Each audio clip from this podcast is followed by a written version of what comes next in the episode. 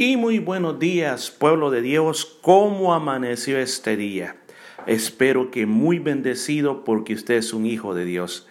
En esta mañana, siguiendo con esa fe que hay en nuestro corazón, la cual la queremos incrementar mucho más. Estamos viviendo un tiempo de fe y yo sé que el Señor va a derramar mucha fe en tu vida. Y queremos, eh, como pastor, yo te quiero ayudar para que tu fe sea fortalecida.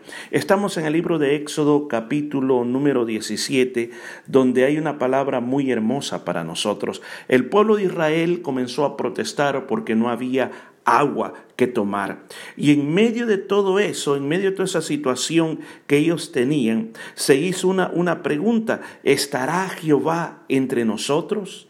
¿Estará Jehová entre nosotros? Cuando pasamos dificultades en la vida, cuando queremos crecer en fe, una de las primeras cosas que tenemos que creer con nuestro corazón es que Dios es real y que Él está con nosotros.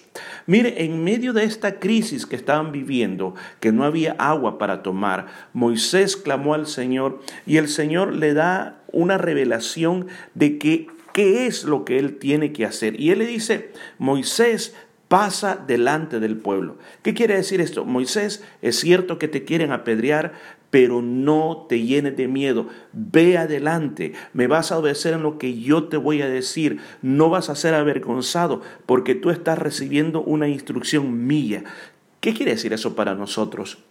Una de las cosas por las cuales nuestra fe no crece es porque muchas veces no nos atrevemos a dar pasos prácticos en nuestra fe. El miedo nos ata la mano.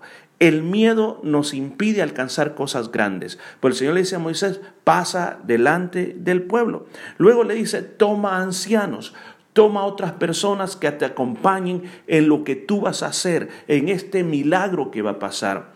Es bien importante que si tú quieres tener una fe saludable, Busca personas que sean personas de fe, personas que van a estar contigo a través de las tribulaciones que pasamos cuando queremos ejercer fe. Luego le dice, toma tu vara con que golpeaste el río. ¿A qué río se refiere? Anteriormente ya este milagro ya había pasado en otro lugar, el mismo problema, sed, y en esa vez se le pidió a Moisés que le hablara a la roca, y dice que salió tanta agua que se formó un río.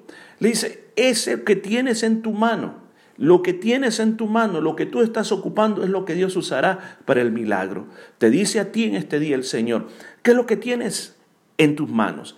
Poco, mucho, nada. ¿Qué es lo que tú tienes en tu corazón de fe? es más pequeña que un grano de mostaza. Dios va a usar lo que tú tienes en tus manos. Créelo, porque Dios tiene un milagro para tu vida. Y le dice, y ve, no te quedes solamente con la orden, actúa ahora mismo. Dice, y lo más importante todo esto que le dice el Señor, yo voy a estar contigo. Yo voy a estar delante de ti. Esa expresión delante de ti quiere decir, yo voy a ir al frente de lo que tú estás haciendo. No te llenes de temor, porque si yo voy al frente, todas las cosas van a funcionar. Estimado hermano, es lo que siempre tenemos que recordar. Si el Señor va al frente, ¿quién contra nosotros? Asegúrate de eso en tu vida. Por lo tanto, no tengas miedo. Y el Señor también le dice, yo voy a estar sobre la peña en Oreb. Yo voy a estar sobre la peña el lugar donde va a salir la provisión que tú necesitas, dice, yo voy a estar ahí. ¿Qué quiere decir esto para usted, mi querido hermano? Lo que tú estás necesitando, esa sanidad, el Señor está ahí. Ese, ese problema, el Señor está ahí.